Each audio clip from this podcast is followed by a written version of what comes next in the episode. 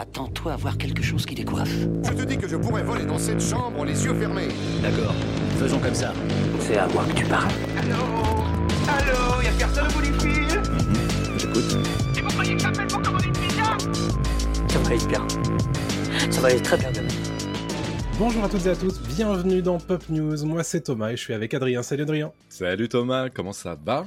Ben ça va super, très heureux de vous retrouver tous dans ce live puisque nous sommes sur Twitch en direct comme tous les lundis à 20h30 en compagnie du chat. Salut le chat bien évidemment. Et nous sommes évidemment tous les mercredis dans vos applications de podcast préférées. Bien sûr, n'oubliez pas de follow euh, voilà, là où vous nous suivez d'habitude hein, sur euh, vos applications de podcast. N'oubliez pas les étoiles, c'est très important. N'oubliez pas de nous suivre sur nos différents réseaux sociaux. La vidéo, c'est YouTube, Dailymotion. Le live, c'est sur Twitch, tous les lundis à 20h30.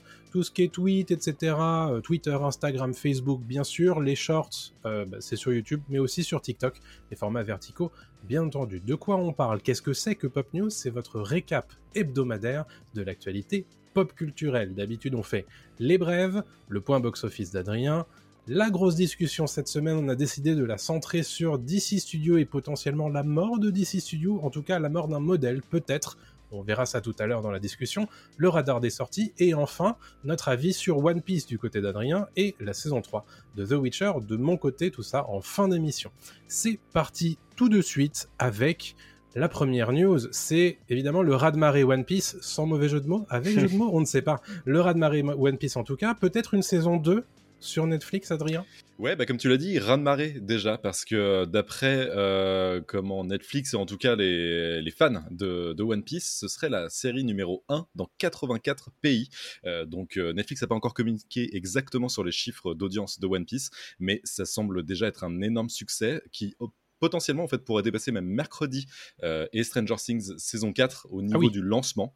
Euh, voilà, donc c'est un énorme week-end pour One Piece. On attend les chiffres officiels et donc saison 2 qui est très attendue évidemment euh, par tous les fans parce que là la saison 1 a couvert un seul arc de l'œuvre d'Eiichiro Oda. Donc on sait que One Piece c'est quand même un énorme morceau qui n'est toujours pas fini d'ailleurs au Japon et donc on sait à peu près où ça peut aller avec un personnage très important de, du manga qui a été teasé à la toute fin de, de la première saison sur Netflix. Je vais pas en dire plus, parce qu'évidemment, il y, en a, plein qui n'ont pas encore vu cette saison 1. Mais voilà, ça donne un avant-goût de ce que peut donner la, la saison 2.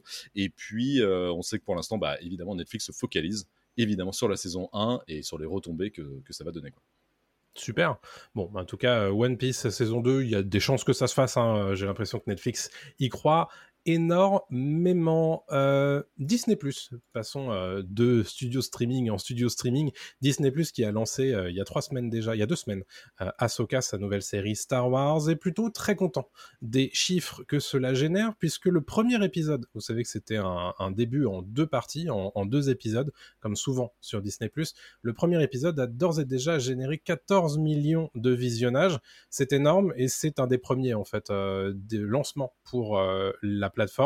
Évidemment, euh, ça se passe bien. Déjà pourquoi? Parce que c'est Star Wars. Ensuite, c'est un personnage qui est plutôt apprécié de, certains fans euh, de Star Wars aussi. Donc évidemment, tout ça, euh, ça a plutôt bien marché. Ça a plus marché que Obi-Wan Kenobi la semaine dernière. Et effectivement, nous, on a plutôt bien aimé, en tout cas, ce qu'on voit sur ces trois premiers épisodes. On vous en parlera d'ici quelques semaines, très probablement dans notre partie reco.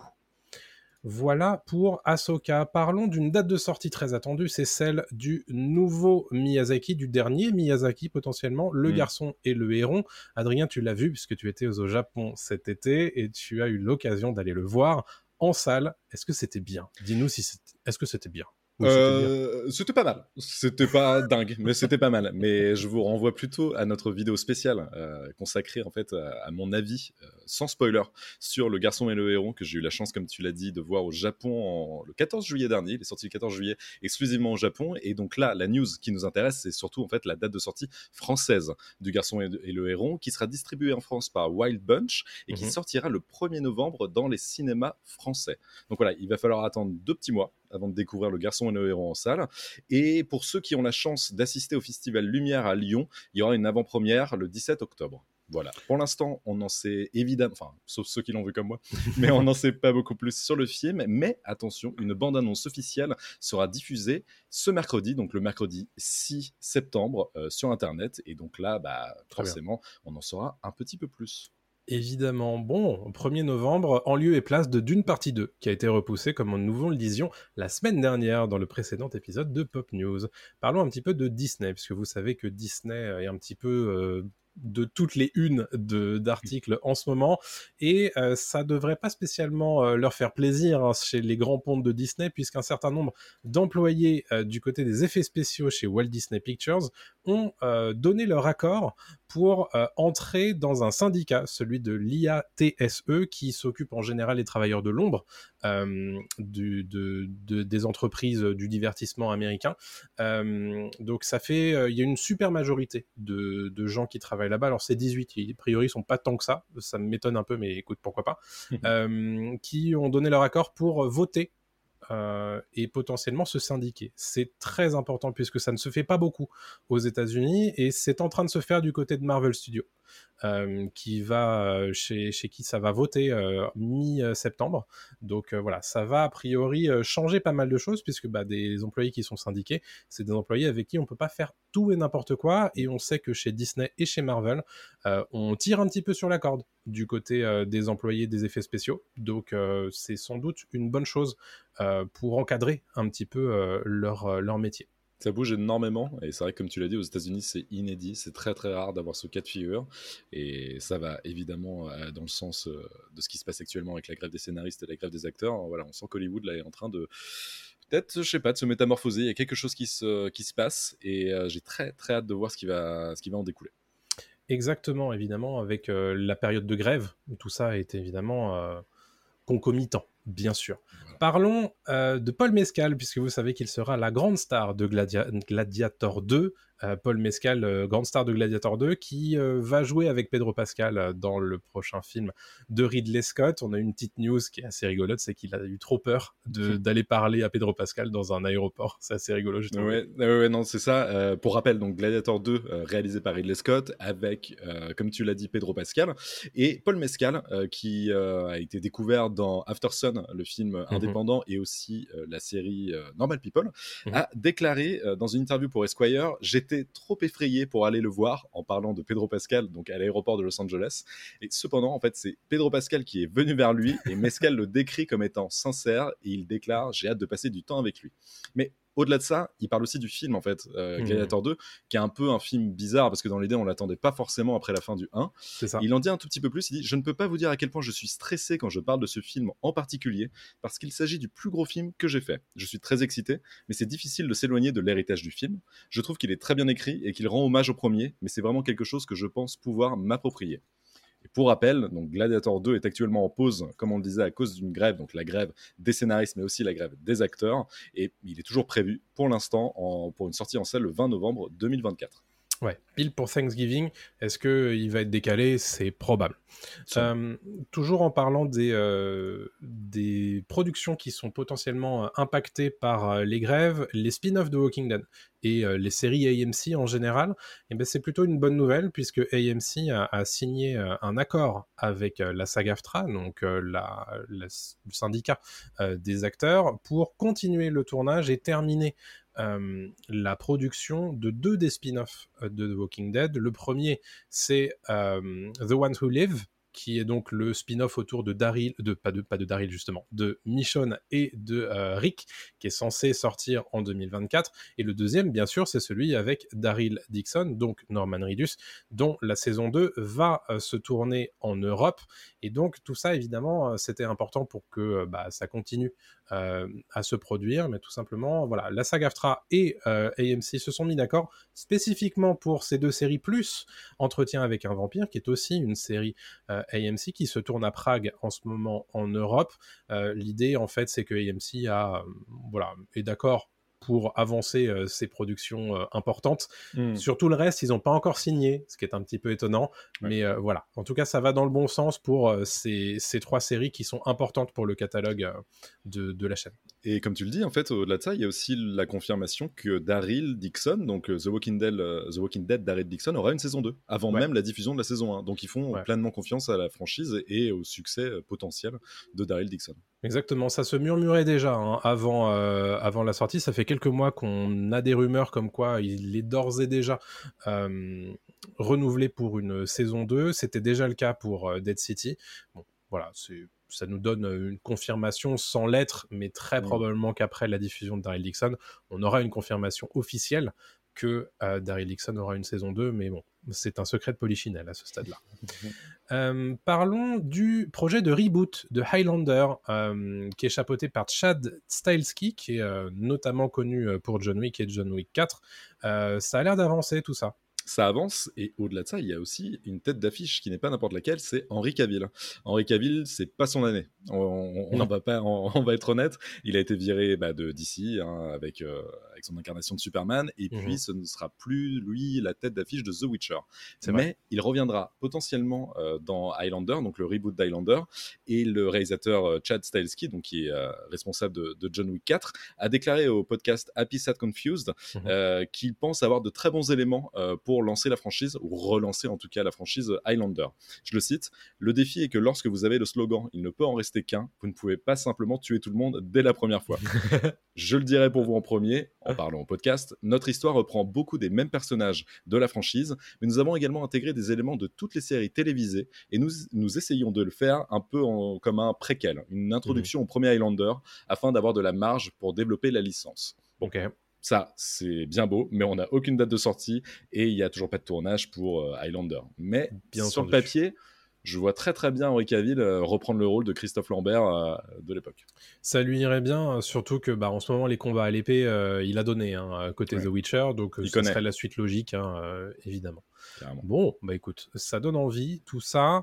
On va passer à euh, Marvel. Marvel Studio, euh, avant qu'on parle de DC tout à l'heure euh, dans, le podcast, Marvel Studio qui bouge énormément son calendrier, puisque la plupart de ces séries vont être décalées soit au calendrier grec, soit à plus tard en 2024. Alors ça n'inclut pas Loki saison 2, puisque Loki saison 2 arrivera toujours le 6 octobre sur Disney+. En revanche, on a Echo, qui est un spin-off d'un spin-off dont le nom m'échappe tout de suite. Ah oui, c'est un spin-off de Hawkeye, euh, qui devait sortir le 29 novembre et qui sortira finalement en janvier 2024. On a aussi Agatha, qui est un spin-off de spin-off, spin-off de WandaVision, qui sortira à l'automne 2024. Euh, donc ça, ça se retarde vraiment, vraiment. Et ensuite, les euh, autres séries que sont Daredevil Born Again, qui devait sortir au printemps 2024, Ironheart, qui devait sortir à l'automne 2024, Wonder Man, qui devait sortir on ne sait pas quand, et X-Men 97, qui est une euh, sortie, une série animée. Tout ça, ça a été décalé. On ne sait pas quand, sauf X-Men 97 qui sortira à l'automne 2024. Donc Daredevil, l'attendez pas avant 2025. Euh, Ironheart, c'est pareil. Wonder Man, peut-être même 2025, Mhm. 2026. Donc euh, voilà, tout ça c'est pour vous dire que chez Marvel, euh, on prend un petit peu ses distances avec les séries Disney+, parce que bon, on le sait, Bob Iger a pas l'air très très fan. Il l'a dit euh, en interview de la plupart des euh, productions euh, Marvel de Disney+. Il a dit que ça avait dilué carrément la marque Marvel Studios. Visiblement, euh, voilà, il, met ses, ses billes euh, dans, dans ce qu'il dit, quoi. Donc Ouais. c'est bon, ça va sortir, hein, bien entendu, mais euh, plus tard Mm. et euh, à un rythme beaucoup moins soutenu que ce qu'on a pu connaître ces dernières années. Et c'est pas plus mal.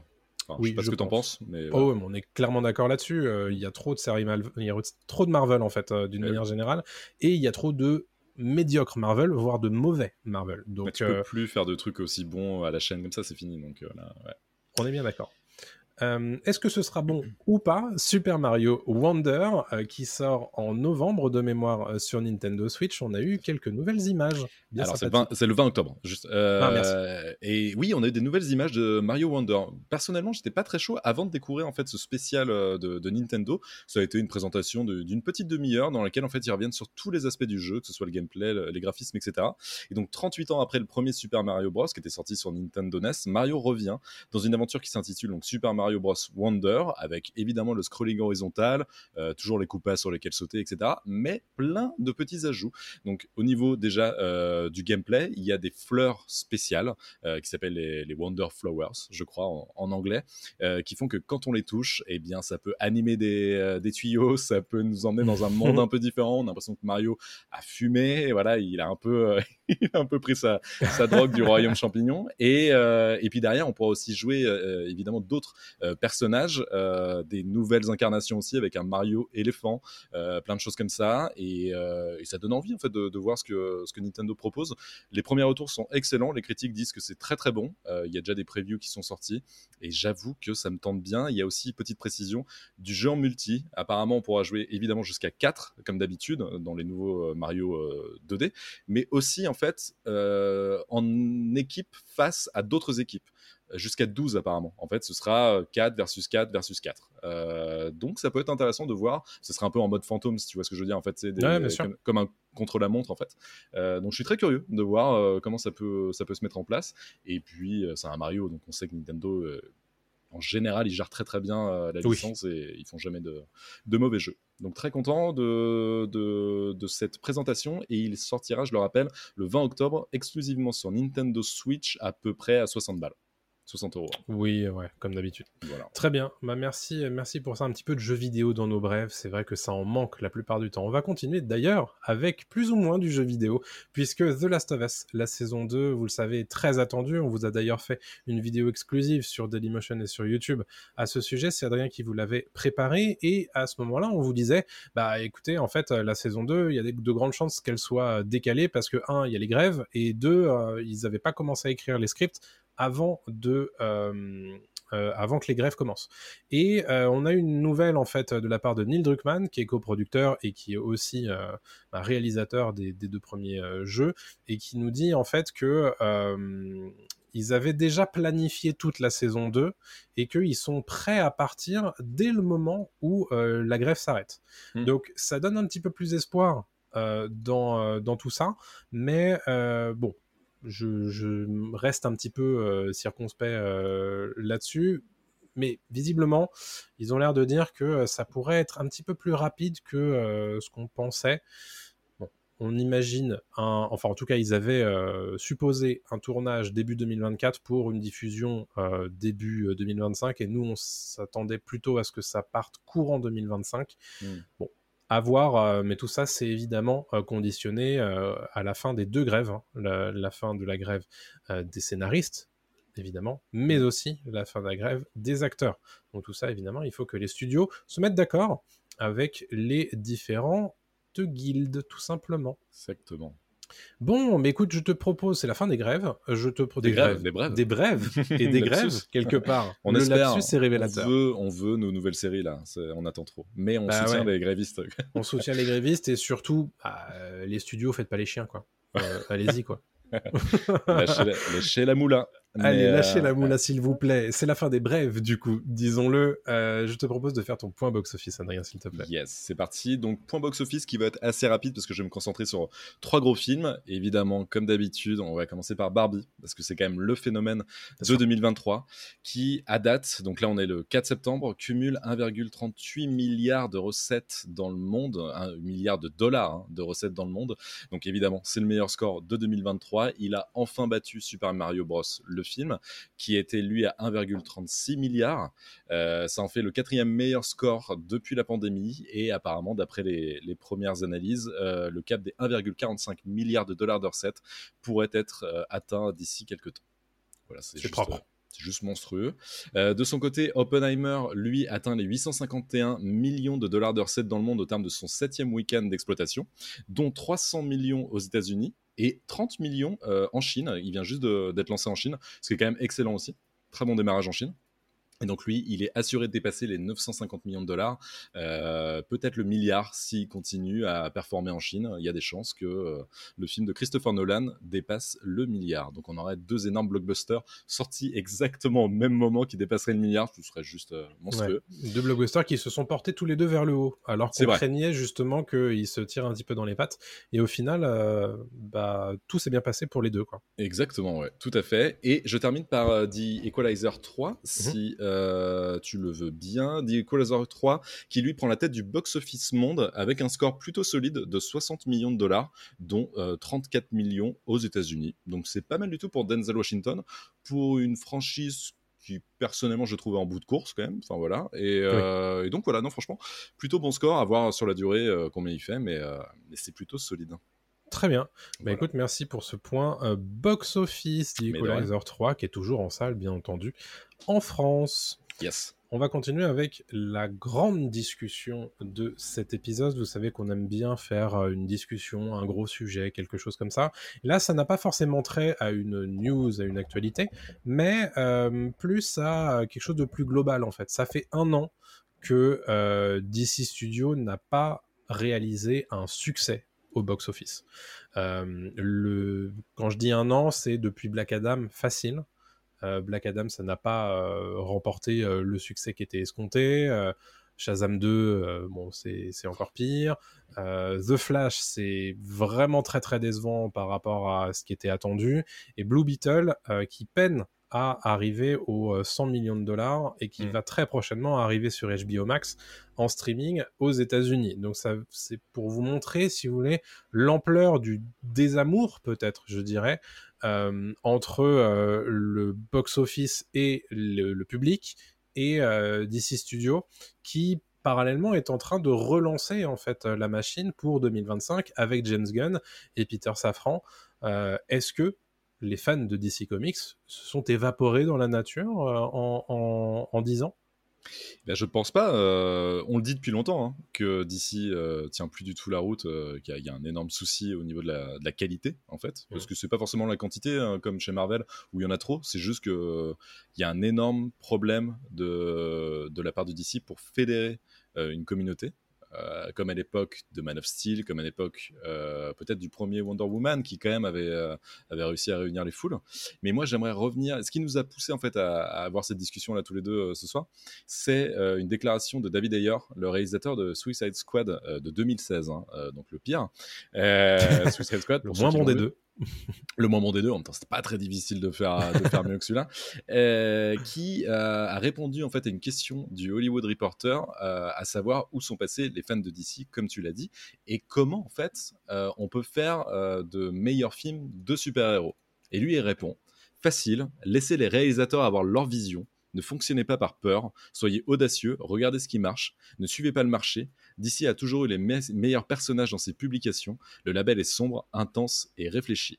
Donc en fait, lui, sa réaction, en fait, c'est de dire ils m'ont pas laissé euh, la marge de manœuvre pour faire mon film. On le sait, hein, ça a été cuté de tous dans tous les sens son, Suicide Squad.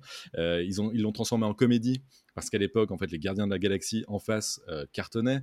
Euh, on sait que James Gunn avait réussi à, fa- à faire un film de super-héros, voilà, euh, avec plein de plein d'humour, et donc ils se sont dit nous aussi, chez DC, il nous faut ce genre de, super-héros. Et malheureusement, en fait, tu fais pas un film sombre, tu le transformes pas au montage en film en film de comédie, quoi.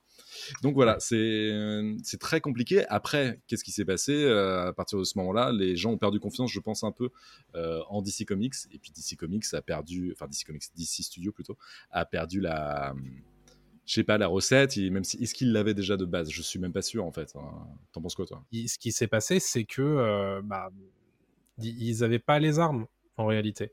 Ils ont eu très vite euh, une, euh, une vision, qui est celle de Zack Snyder, qui va poser problème plus tard dans, dans l'univers d'ici, à mon sens. C'est que, bah, en réalité, si ce n'est pas Zack Snyder derrière, ça n'intéresse personne. Et ça, c'est un vrai problème. Euh, c'est que, euh, bah, en fait, euh, il y a une, une patte très très marquée tout de suite, ce qui était évidemment un bon choix pour se démarquer de Marvel Studios, mais qui ensuite a posé problème dans le sens où bah, tout ce qui n'était pas réalisé par Zack Snyder ça ne faisait pas les succès escomptés. En dehors de euh, Aquaman, et c'est à peu près tout en fait. Oui, Euh, oui, non, ouais, ouais, ouais, entièrement d'accord. Euh, Donc, euh, Est-ce que, est-ce que ouais, c'est Snyder, en fait, pour toi, qui a un peu euh, enterré la, le- le- la recette euh, d'ici sans vraiment le vouloir, en fait? Je pense pas. En fait, euh, c'est pas la faute de Snyder. Je pense que euh, il- ensuite c'est peut-être le public qui a un peu trop attendu la même chose tout le temps. Parce que c'est vrai que du côté de Marvel, c'est très très uniformisé quoi. Ah Oui, oui, oui. Et, euh, et donc du coup, on s'imaginait à avoir toujours la même chose. Et, et moi, pour moi, le problème originel, il est que euh, Man of Steel c'est 2013, Ouais. et Justice League c'est 2016. 2017 même, je crois, non? Ouais, donc Ouais. tu vois, 3-4 ans pour sortir un univers cohérent, unifié, dans lequel on fait un crossover à marche forcée. Donc le crossover, c'est évidemment arrivé à Avengers euh, en, en très peu de temps. Ah, mais ça ne me choque pas parce qu'en fait, à l'époque, Iron Man 2008, Oui, Avengers 2012, 4 ans. Avengers c'est 2012, t'as raison, mais je crois qu'il y a, il y a 6 films au total, Oui, alors déjà, il y a plus de films. Avengers. Et bien sûr, il y a plus de films, mais surtout, ils ont pris le problème à l'envers.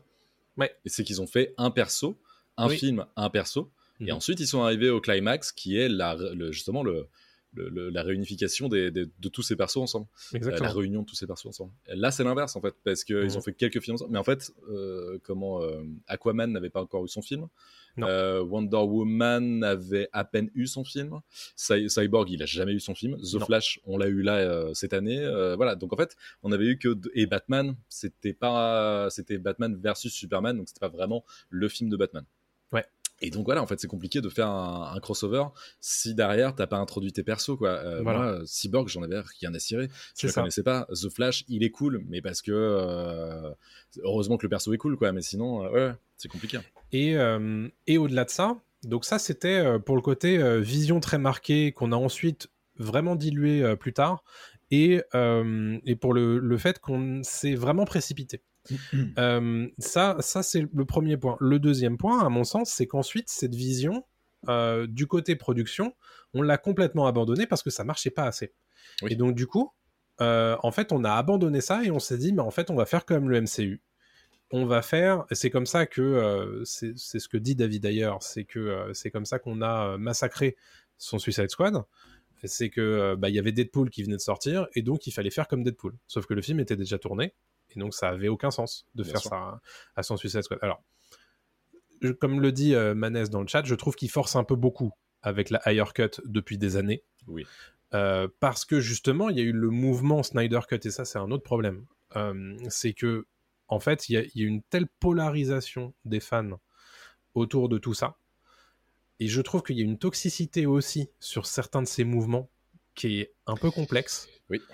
Euh, à chaque fois qu'il y a quelqu'un qui lève le petit doigt et qui a de près ou de loin quelque chose en rapport à dire autour du, de DC Studio et tout, c'est toujours des vagues de merde. Et Mm. honnêtement, avec les hashtags qui vont bien, bien sûr, hein, euh, en mode euh, release de Snyder Cut euh, ou vendez Zack Snyder's Justice League à, à Netflix, des choses comme ça, tu vois. Hmm. Donc c'est c'est rigolo jusqu'à ce que ça devienne chiant. Ouais. Euh, C'est trop, de- c'est too much, bien sûr. Voilà. Non, non, c'est too much. Euh, Là-dessus, on est d'accord. Et, et même si je suis curieux de voir la, la Ayer Cut, si elle existe, je suis même pas sûr qu'elle existe, hein, cette version de, de Suicide Squad. Mm. Pour une raison simple, c'est parce que la semaine dernière, j'ai vu Fury de David Ayer, que j'avais jamais Ouais. vu, euh, avec Brad Pitt, et Mhm. je l'ai trouvé plutôt pas mal. Et en fait, j'ai compris pourquoi il l'avait embauché sur Suicide Squad. Et c'est vrai que tu vois pas du tout le réalisateur, euh, tu vois pas sa patte dans Suicide Squad quand tu as vu Fury juste avant. quoi. Hmm. Euh, quand, quand tu te dis que c'est ce mec-là qui a fait ça, ouais, c'est très bizarre euh, qu'il ait été embauché pour ce projet-là. Si derrière tu le transformes en grosse comédie un peu potache. Et donc je suis assez curieux quand même de ce point de vue-là. Euh, évidemment, la, la, la fanbase, tu l'as dit, est toxique, mais bon, ça c'est pour euh, beaucoup de licences, beaucoup de franchises, hein, c'est Ouais. souvent le cas. Le problème, c'est quand les studios écoutent la fanbase à ce point-là. Quoi. Euh, on a eu le problème avec Star Wars euh, aussi, on a Ouais. eu le... Voilà, c'est là où, où David Ayer est intéressant quand il dit qu'il faut pas forcément écouter, trop s'écouter même. Tu vois, les studios s'écoutent beaucoup. Quoi. Euh, Ils voient que ça marche, on continue. Quoi. Mais non, ça marche pas. C'est pas parce qu'en face, le voisin fait ça que chez toi, ça va marcher aussi.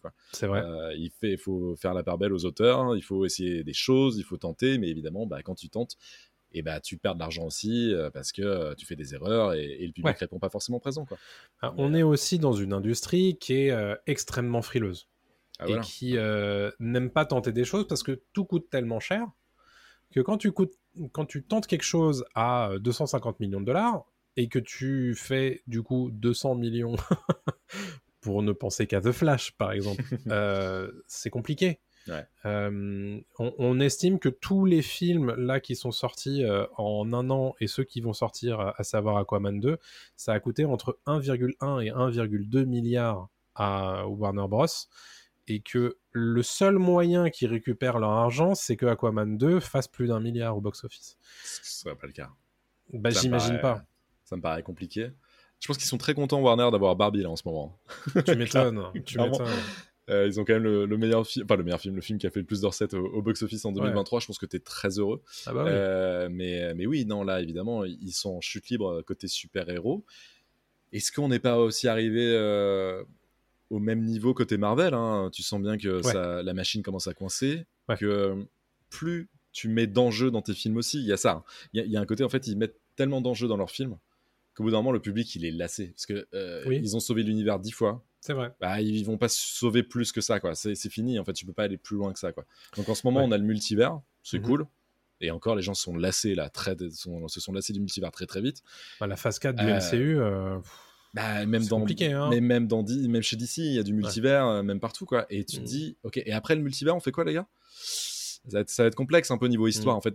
C'est un problème aussi d'histoire. C'est un problème de qu'est-ce que tu proposes aux gens, quoi. bien sûr. Euh, c'est pour ça qu'un film comme Joker fonctionne mieux, je pense, parce qu'il y a un, un côté film noir, un peu, un peu Ouais. polar. Évidemment, bah, c'est plus original de le mettre dans, dans un carcan de super-héros euh, plutôt que d'en faire juste une histoire bête et méchante d'un tueur, tu vois, euh, versus Batman. Donc, On en revient à la vision. Et pour moi, c'est clé. Euh, sur le Mhm. lancement du DC Universe, je pense que euh, Warner et DC avaient fait ce qu'il fallait, c'est-à-dire confier les projets à des gens qui avaient des visions. Euh, et c'est exactement ce qui s'est passé avec le Batman de Matt Reeves et euh, le Joker de Todd Phillips. Il y a quelque chose en fait. Euh, derrière, il y a une envie de réalisation, il y a une envie de scénario, et je pense que c'est important, puisque les scénarios, depuis ça fait trois ans je pense qu'on bouffe de la merde en fait euh, sur euh, sur la plupart des, euh, des des productions que je parle de DC mais je parle de- du MCU aussi hein. c'est pareil Ouais. il y a hum, en fait la surproduction engendre des des scripts médiocres qu'on va quand même produire parce que il faut donner à manger à Disney+, il faut donner à manger à HBO Max, et en fait, on n'y arrive plus. La preuve, on en a parlé tout à l'heure dans les brèves. Euh, Disney+, ils sont en train de, de décaler tous leurs trucs parce Mm. qu'il y en a trop et qu'ils n'arrivent pas à faire des trucs corrects, quoi. Mm. Donc, euh, Et puis c'est pas que Disney+, c'est aussi Netflix, c'est aussi les, autres plateformes. Euh, on arrive à un point, je pense, peut-être de rupture entre le public et, et les plateformes. Euh, et les studios aussi en général. Il Ouais. y a vraiment un moment où là, tu sens que les gens s'en rendent compte, ils sont gavés. Ils sont gavés de, de, de contenu, Mhm. et nous, on le dit depuis très longtemps. hein. Et, mais on est aussi les premiers consommateurs, parce que Bien dans l'eau, évidemment, euh, sur 10 merdes, bah, il y en a peut-être une qui est sympa, tu vois, donc on va la, on va la regarder. Euh, mais, mais ça fait 10 merdes quand même. C'est c'est- c'est pas. c'est c'est- le ratio est pas fou, quoi. Mm. Donc euh, donc c'est compliqué, mais eux, ils s'en foutent. Parce que leur Ouais. politique, c'est pas ça. Leur politique, c'est pas de créer du, de la qualité. Leur politique, c'est de créer de la quantité. Et donc à partir de ce moment-là, et surtout des dividendes pour les actionnaires. oui, voilà, c'est de faire du fric, c'est capitaliste plus plus, ils sont, ils sont, ils sont branlent, euh, total. Mais euh, nous, derrière, on est les premiers consommateurs aussi. Donc, à partir de ce moment-là, on a le droit peut-être de dire, bah, on paye 15 balles par mois, c'est c'est pas, c'est pas si cher quand tu y penses, hein, 15 balles. hein. Quand tu ramènes ça auprès d'un DVD ou d'un Blu-ray, non, euh, c'est sûr. voilà. Mais, euh, mais on a quand même le droit de dire, bah non, on aimerait quand même avoir un peu plus de, de scénar, un peu plus Ouais. de vision, comme tu dis, euh, voilà, un peu plus de... Je sais pas, ouais, c'est... C'est sûr. Et euh, pour revenir du coup à, à l'état actuel de DC Studio, donc tout ça- on a fait un petit peu le, le récap euh, vite fait de, euh, allez, on va dire six années de, de DC Studio. Et là, le vrai point de rupture, c'est 2022, où on te dit, bah en fait, on va recommencer de zéro. Mm. Et à partir de là, comment tu peux imaginer que la suite des productions qui sont entre deux chaises, c'est-à-dire que bah, c'est l'ancienne équipe de production qui les avait pensées, Et en attendant 2025 avec le, bah, le renouveau avec James Gunn et Peter Safran, comment tu peux t'imaginer que ces productions-là, elles vont attirer les gens? Puisque bah, c'est bon, les gens ils sont au courant en fait que bah, The Flash il aura pas de suite, que Aquaman 2 il aura pas de suite, que Blue Beetle, bon, on te dit qu'il est intégré au nouveau DC Universe, mais personne n'en pense un traître mot. tu vois, c'est. Ouais. Je sais pas. Bah. J'ai du mal à comprendre tout ça. Ils ont lâché la rampe, clairement. Euh, ils l'assument pas, c'est ça qui est dommage. Parce qu'ils ont, en fait, ils ont encore des merdes à vendre. Donc forcément, ils vont rien dire. Je pense que après la sortie d'Aquaman 2, là, ils vont se focaliser sur le nouveau DC Studio, donc de James Gunn et, et Safran. Mm. Euh, faut pas oublier qu'il y a Zaslav hein, derrière aussi, hein, euh, Bien sûr. qui est quand même une immonde, un immonde personnage qui lui pense vraiment qu'au fric et donc patron de, de Warner. Et donc c'est compliqué, ouais, de, de- de- de communiquer euh, comme il faut sur la nouvelle vision euh, de, de James Gunn. Et puis c'est un pari aussi. hein. Ça reste un pari. On ne sait pas si la qualité sera au rendez-vous hein, parce que James Gunn il est sympa, mais c'est pas non plus euh, Kubrick. Hein, faut pas déconner. Donc euh, non, mais c'est vrai. euh, on se touche un peu sur James Gunn. C'est, il fait des films cool, mais c'est pas, tu vois, un, un énorme réalisateur. Ouais. Donc euh, donc ouais, je suis très euh, très curieux. J'ai hâte, évidemment, de voir ce qui va se passer. Mais, euh, mais moi, j'en ai marre, en fait, de- des super-héros. Je crois que j'adore ça, hein, dans l'idée. Mais, euh, mais au cinéma, j'en peux plus, quoi. Je crois que là, j'ai plus de propositions euh, cool Ouais. depuis, euh, depuis un bout de temps. hein. Il y a un manque d'inventivité en fait qui Ah assez criant. C'est qu'ils sa- ils savent plus. En fait, ils ont plafonné à Endgame, tous. Mhm. Et maintenant, comment on fait? On est obligé de redescendre les enjeux. Mais du coup, tu redescends les enjeux, tu changes de personnage pour repartir de plus belle vers une autre équipe. Mhm. Le problème, c'est que bah, toute cette phase-là, elle va forcément être bâtarde puisque les gens s'en tapent. Eh oui. Et, et donc, du coup, alors, et, et je te le donne en mille, phase 6, phase 7, on va avoir la nostalgie des anciens Avengers. C'est sûr, Oui, oui. Et ils, ont- ils feront sûrement revenir un Donny Junior en, en- dans un film pour la déconne ou un Captain America parce qu'ils en ont besoin. C'est sûr. Ouais. Et, euh, et donc pour euh, le nouveau DC, il y a aussi le fait que, bon, évidemment, The Flash, euh, c'était compliqué de promouvoir avec Ezra Miller, qui, est une- qui a eu beaucoup de problèmes depuis 2020 euh, dans les tabloïds, etc., avec la justice. Ça, c'est compliqué. Derrière, ensuite, tu as James Gunn qui dit lui-même que The Flash, c'est le meilleur film de super-héros ever. On l'a tous vu sur pièce, et c'est pas le cas. Ouais. Euh, Je sais pas, je- ça c'est étrange. hein. Parce que c'est pas le seul à avoir dit ça. hein. Ste- Stephen King aussi avait dit ça. Ouais. J'ai pas compris. Même Tom Je- Cruise a je dit c'est génial, ça va faire revenir les gens en salle. Tu fais, mais eh, les gars, vous avez fumé. Waouh, vous avez vu le même Je film. ou- sais pas. Ils ont dû voir un film euh, monté différemment parce que. euh, C'est possible. ouais, c'est bizarre. hein. J'ai du mal à comprendre ce, cette espèce de petite vague de beau positivité autour de The Flash. Évidemment qu'il y a du positif à dire de The Flash, on l'a dit nous-mêmes dans le podcast, mais pas à ce point-là quand même. Ah non, faut pas déconner. hein. Donc, euh, ouais, c'est. Et puis, du coup, bah, sur le bouche à oreille, c'est compliqué d'assumer ça derrière. donc, euh, donc, voilà, pour moi, c'est un peu tout ça qui fait que bah, c'est une tempête un peu parfaite euh, pour, pour DC Studios. C'est que, bah, il y a, en fait, à tous les étages, il n'y a aucune décision correcte qui a, été, qui a été prise. Quoi. Ouais, ouais, ouais, non mais entièrement d'accord. Mais en tout cas, il va falloir patienter avant de découvrir cette nouvelle vision. Et puis, euh, et puis en attendant, oui, euh, d'ici Studio euh, va devoir prendre son mal en patience. euh, et nous, euh, d'un côté, c'est peut-être pas plus mal aussi, hein, parce que Ouais. euh, ça nous permet peut-être de respirer un peu côté Oui. super-héros au cinéma. Et puis, ça donnera peut-être envie aux gens de, de découvrir d'autres formats, je sais pas, tu vois, autour des super-héros, parce qu'il n'y a pas que des blockbusters pour parler de, de super-héros. Bien entendu. Ouais. Oui, non, mais tout ça, je pense que c'est nécessaire pour qu'ils se rendent compte que, bah, en fait, la surproduction, ça, ça a un coût aussi euh, créatif, évidemment, mais financier, puisqu'a priori, euh, c'est un peu ça qu'ils comprennent, quoi. Eh ouais. Donc, euh, donc voilà. C'est. Est-ce qu'on avait d'autres choses à dire autour de ce sujet-là? Non, c'est, je pense qu'on a fait un bon tour, mais Ouais. ça reviendra évidemment dans les prochaines Oui. émissions. On ne sera pas sans en reparler, puisque vous savez que DC Studios, c'est un des, un des trucs qui a un peu lancé Pop News euh, l'an dernier. Ouais. Donc, euh, évidemment, on va continuer à suivre euh, tout ça avec intérêt. Et puis, bah, bien sûr qu'on ira voir euh, les films quand ils sortiront. Et puis, euh, l'air de rien, Superman Legacy, on va suivre euh, avec intérêt euh, quand même, parce que c'est très important. Et euh, ils vont certainement encore avoir un problème de battement, c'est-à-dire que les, les productions qui sont annexes au DC euh, Cinematic Universe, je pense à Batman 2, je pense à Joker 2, comment est-ce qu'ils vont se débrouiller? C'est compliqué aussi en termes de message de dire que le Batman 2, euh, ben, c'est pas le Batman de, de, euh, comment, de James Gunn. Ouais, ça me dérange moi. Parce que dans les comics, c'est le cas, et, et au moins ça offre, une, ça offre une pluralité et une diversité aussi dans le. Ouais, mais pour le grand public, je pense, enfin, je maintiens que c'est compliqué pour le grand public, honnêtement.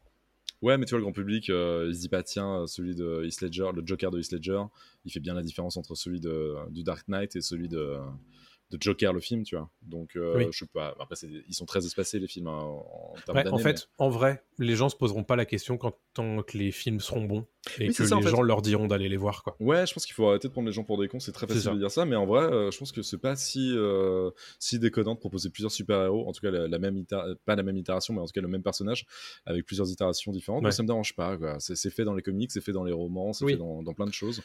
Euh, pourquoi pas le ciné tant que c'est bon, quoi, tant que c'est Ouais. bien fait. Tant que c'est clair pour tout le monde, mais le, pro- le problème c'est qu'on a une telle vague de, euh, de crossover et de trucs, on, on te met du multivers, donc euh, les gens se disent ah mais du coup dans le Joker 2 on peut peut-être avoir le Batman de Robert Pattinson et peut-être qu'on peut avoir le Flash de Ezra Miller. En fait, euh, tu t'envoies tout le temps des, des signaux euh, différents à, à tout le monde quoi. Bien sûr, ouais, c'est la com en fait qui est pas bonne. C'est la communication qui est pas bonne. tant que c'est clair pour tout le monde en fait et que les films sont bons, il y aura pas de problème avec le Voilà. bouche à oreille, il y aura pas de problème pour remplir les salles à mon avis. Ouais, je suis entièrement d'accord.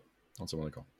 Voilà pour cette discussion cette semaine. On va faire vite fait le radar des sorties de la semaine. J'ai une sortie salle à vous conseiller. C'est euh, ce 6 septembre, j'allais dire 6 novembre. Je sais pas pourquoi. J'ai j'ai fait un, un bond dans le temps, euh, tel The Flash, tel Barry Allen. Euh, le 6 septembre, on va voir le château solitaire dans le miroir. C'est de la Japanimation.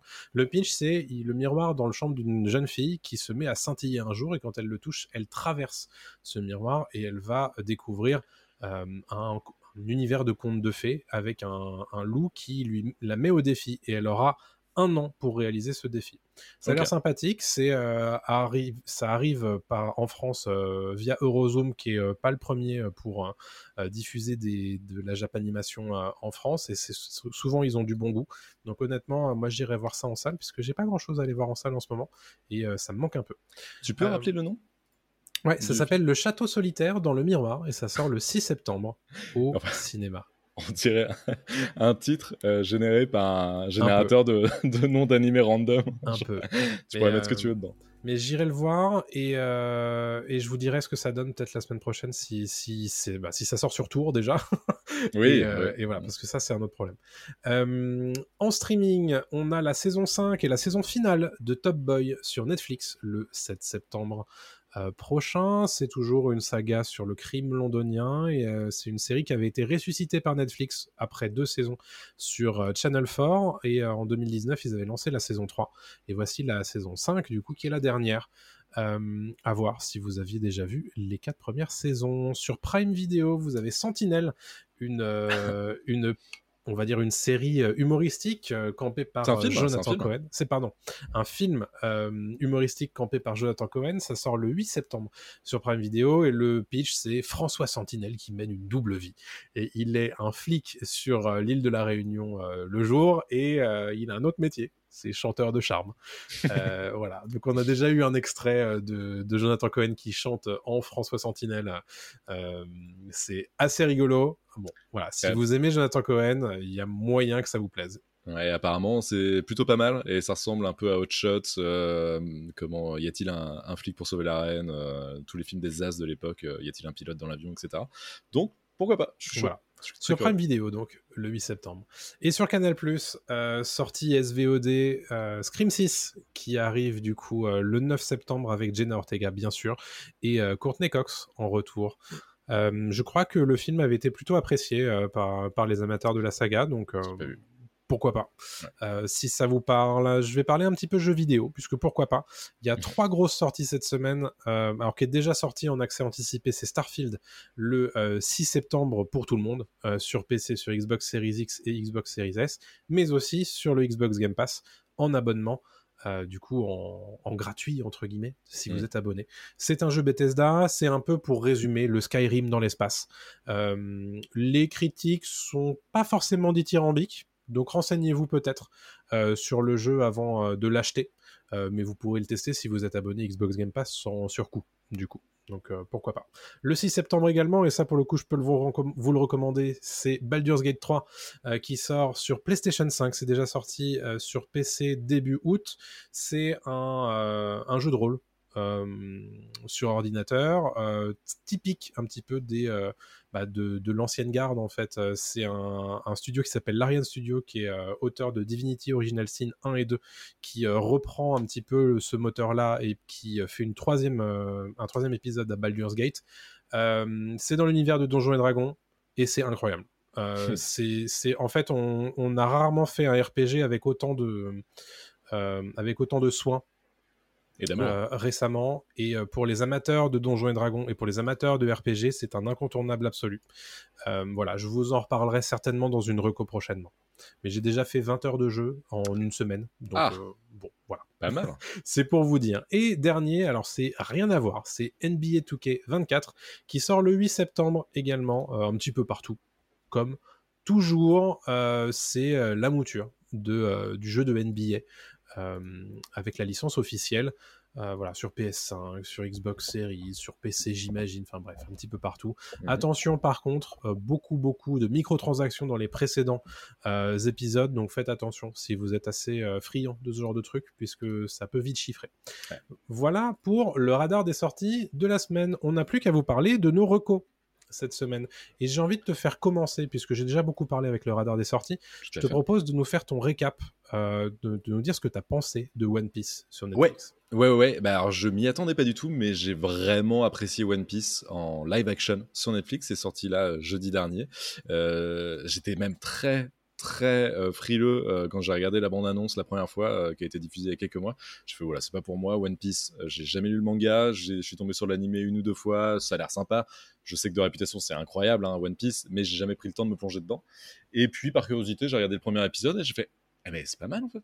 C'est quand même très sympa, même au niveau effet visuel, c'est plutôt, plutôt très très bien foutu. Et donc, euh, et donc je comment euh, mate la série et euh, je continue, je mate l'épisode 2, je fais, mais c'est même plutôt plutôt très très cool niveau histoire, la narration est super et je commence un petit peu à regarder sur internet, à checker les comparaisons en fait entre le, manga, l'animé et puis euh, live action. Et en fait, je me rends compte qu'apparemment c'est ultra bien fait. Même les fans euh, du manga et de l'animé euh, sont convaincus par l'adaptation live action. Et en fait, c'est une très très bonne saison en 8 épisodes. donc pour l'instant, hein, il n'y a, que 8 épisodes, il n'y a qu'une saison. Mais j'ai vraiment apprécié. L'univers est super. c'est bon pour ceux qui connaissent pas One Piece, je le résume en deux secondes. C'est Monkey D. Luffy, donc qui a qui est un homme élastique euh, parce qu'il a mangé euh, un fruit du dragon qui s'appelle Gum Gum Fruit, euh, qui lui permet en fait d'étirer son corps à l'infini et euh, qui veut devenir le euh, plus grand pirate euh, de tous les temps. Je sais plus comment il le dit exactement. Enfin, le, roi des pirates. Le roi des pirates, merci, le roi des pirates. Et, et pour ça, eh ben, il lui faut un équipage, et donc il va recruter du monde au fur et à mesure de ses aventures. Donc Zoro, Roronoa, Zoro, Nami, etc., une navigatrice. Et, et, en fait, on suit leurs aventures. Ça avance super bien. C'est un shonen, évidemment, comme Dragon Ball, comme on avait l'habitude de regarder à l'époque, avec bah, des ennemis de plus en plus puissants. Et puis eux, ils développent des attaques de plus en plus puissante aussi pour contrer ses ennemis. Et donc c'est super cool, c'est super euh, friendly, c'est euh, il y a quand même des, des scènes ultra touchantes et, euh, et c'est très bien fait. Franchement, j'ai été, j'ai été convaincu et à tel point qu'après avoir fini la série, je suis allé acheter les trois premiers tomes de, euh, de One Piece à ma librairie et j'ai fait merde. Ah, le marketing de Netflix a, hein. surfonctionné sur moi. Et, euh, et ben là, je suis plongé dedans et j'adore en fait. C'est vachement bien et je regrette de ne pas avoir commencé euh, One Piece il y a quelques années. Bah, c'est ce qui s'était passé, rappelle-toi, pour The Witcher à l'époque. Hein. La première saison était sortie et puis tout le monde s'était rué sur le jeu vidéo. C'est ça. c'est un peu ce qui se passe là. Et en fait, moi, mon baromètre, c'est que pensent les amateurs du manga Mm. Euh, et de l'animé, de tout ça. Et j'ai l'impression qu'ils sont tous plus ou moins assez d'accord pour dire que c'est surprenamment bon. Pour une adaptation, euh, alors évidemment, il y a eu d'autres adaptations hein, de, manga et d'animé euh, au cinéma et, sur les plateformes, mm. mais là, pour un shonen, c'est vrai que c'est extrêmement bien adapté apparemment euh, d'après les fans quoi. Euh, Ouais. Bon, on pense à Dragon Ball Evolution, c'était horrible. euh, Ouais, ouais, ouais. Death Note, c'est on n'en parle même pas. Enfin, Bleach, euh, c'est compliqué. Enfin, Bleach bref. est compliqué et tout. Voilà. Et, euh, et moi, ce qui me, ce qui m'a beaucoup surpris, en fait, c'est que tu me dises, moi, en tant que non-lecteur et en tant que non-visionneur de l'animé, c'est accessible pour moi et ça me Ah plaît ouais. tellement que j'ai envie d'acheter euh, les mangas, quoi. Ouais, ouais, ouais. Et ça, l'air de rien, quand même, c'est un signal qui est très positif, quoi. Ben ouais, parce qu'en fait, tu sens qu'ils ont pris. Déjà, il faut préciser aussi que Ichiro Oda, donc le mangaka euh, qui a créé One Piece, a euh, bossé euh, en collaboration euh, sur la série avec les, les créateurs de la série. Et à tel point qu'apparemment, il voulait pas que la série sorte tant que c'était pas exactement euh, dans l'esprit euh, du manga et de l'animé, quoi. Hmm. Donc ça aussi, tu sens que derrière, ça rassure. C'est pas une adaptation faite à la va-vite. Et, Ouais. euh, et puis même, en plus de ça, euh, ils ont lâché les thunes. hein. Franchement, ça leur a Ouais. coûté... euh, je, je vais pas sortir les chiffres, mais c'est vraiment, ça leur a coûté des millions et des millions. Euh, au, moins plus, au moins dans les 20 millions par épisode, peut-être, je sais plus. Ah, quand même. une connerie. Ouais, ouais, ouais, non, vraiment, c'est une, série qui a coûté un, un fric monstre. Et donc, Mm. euh, ça se voit à l'écran aussi, quoi. Les effets spéciaux sont super propres. Donc, euh, ouais, non, très très bien. Bon, bah, écoutez, Je la il y a- conseille. Il y a quand même peu de risques qu'ils aient pas de saison 2, hein, du coup. euh, Oui, il y a des chances sur, sur Netflix, de- comme on le disait en Bien. tout début d'émission. Euh, mais ce qui est cool, c'est que bah, c'est sans doute parce que c'est mérité, quoi. Ah oui, oui, clairement. Donc, bah, moi, j'ai, j'ai- ça m'a rendu curieux tout ça. Euh, moi, pareil, mais j'ai lu ni le manga euh, ni regardé l'animé parce que, bah, en fait, euh, j'ai beaucoup de mal. Il y a trop de trucs, en fait. Euh, il y a, Oui, c'est trop, il y a trop de mangas, euh, il y, a- Ouais. il y a trop d'épisodes, euh, c'est trop compliqué à s'y mettre. Et donc, du coup, bah, quand il y a trop, euh, c'est, j'ai du mal à, à me lancer dedans. Et donc, du coup, peut-être que c'est une bonne euh, porte d'entrée Ouais. euh, à cet univers-là. Donc, euh, bah, écoutez, euh, je me laisserai sans doute Et- tenter. Et je termine juste là-dessus parce que voilà, après, euh, on passe à ta reco, mais euh, pour avoir vu la première saison qui couvre quand même, euh, bonne trentaine, quarantaine de chapitres, je pense, du, du manga, euh, ils accélèrent hein, quand même, tu le sens, hein, des fois, Ah ils, ouais, sont- ouais. ils ont besoin, c'est, pour, la narration est différente aussi, hein, dans, dans une série. Et bien, euh, en ayant lu les deux premiers mangas, ça couvre à peine.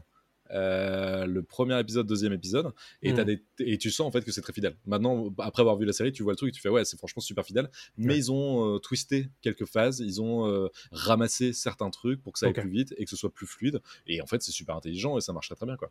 Bah, ils Donc, ont raison. Ouais. Ouais, je pense que c'est comme ça qu'il faut faire parce que tu es toujours obligé de montrer patte blanche en fait hein, Ah oui. auprès des fans et c'est un peu comme ça que tu le fais Voilà. en, en montrant que tu es fidèle, que tu as lu euh, et que tu essaies de faire des recréations un pour un, tu sais, de, Oui. de certains plans, Il etc. y en a, hein, il y en a, Bah, hein, évidemment. évidemment. évidemment, il y en a, mais, euh, mais tu vois, par exemple, la rencontre entre euh, Nami et, et Luffy, elle est différente dans la, dans la série. Mais Ouais. on s'en fout, c'est pas grave. Genre, ils, ils se rencontrent et puis ils avancent quoi. Enfin, Ouais, pas-. Ok, Mm. bah super. Bon, je vous dirai ce que j'en aurais pensé peut-être euh, plus tard euh, quand j'aurai regardé un petit peu.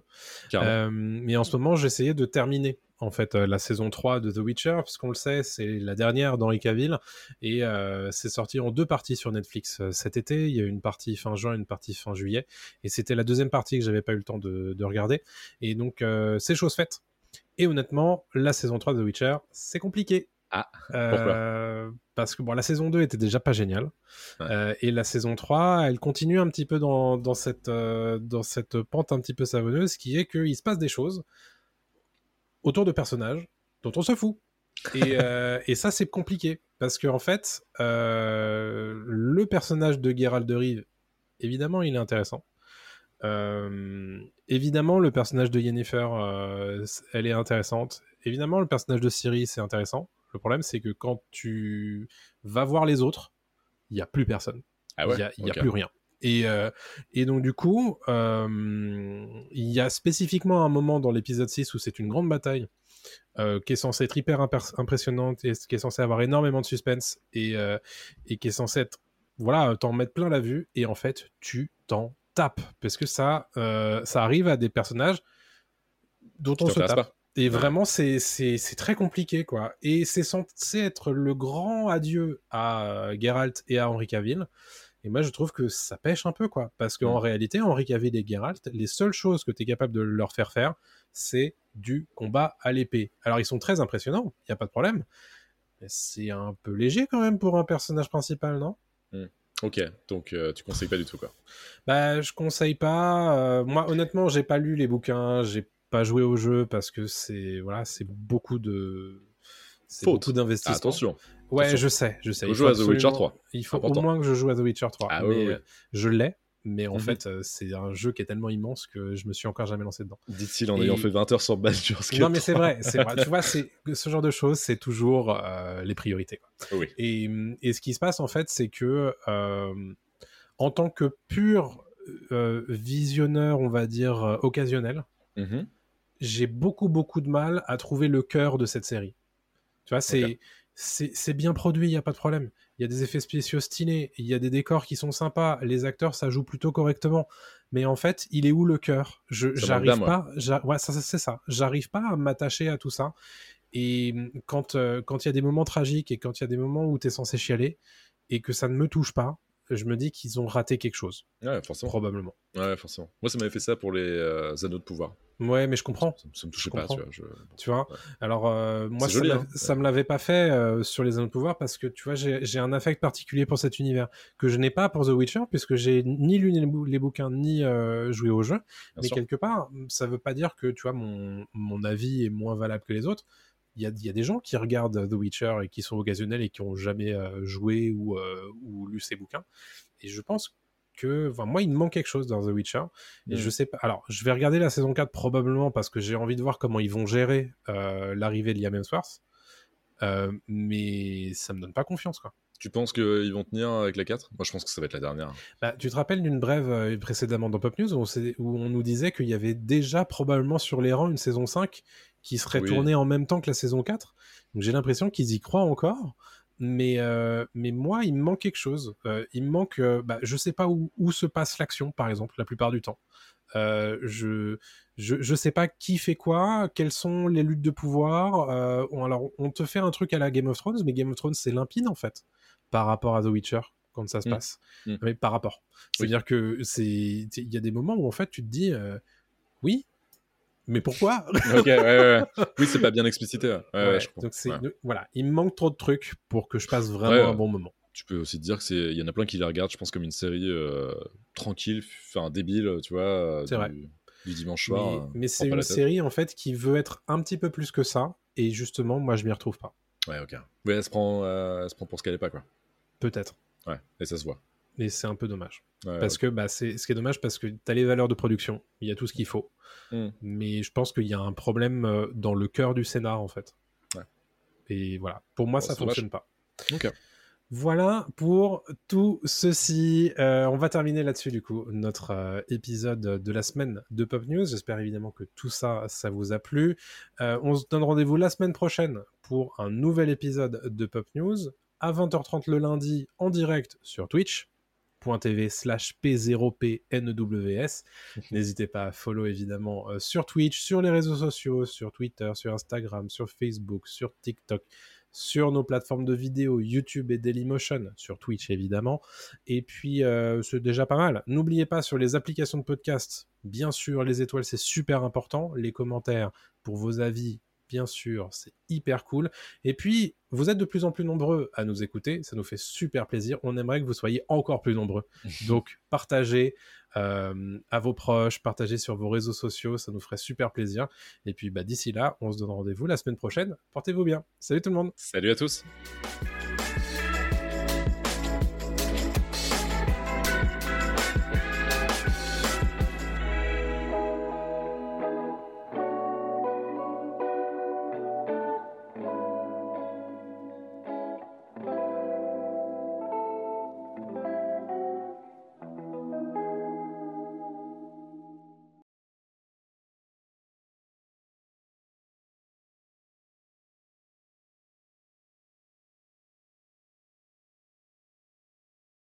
La terre est fermée pour la journée. Ramassez vos affaires et rentrez tout de suite à la maison.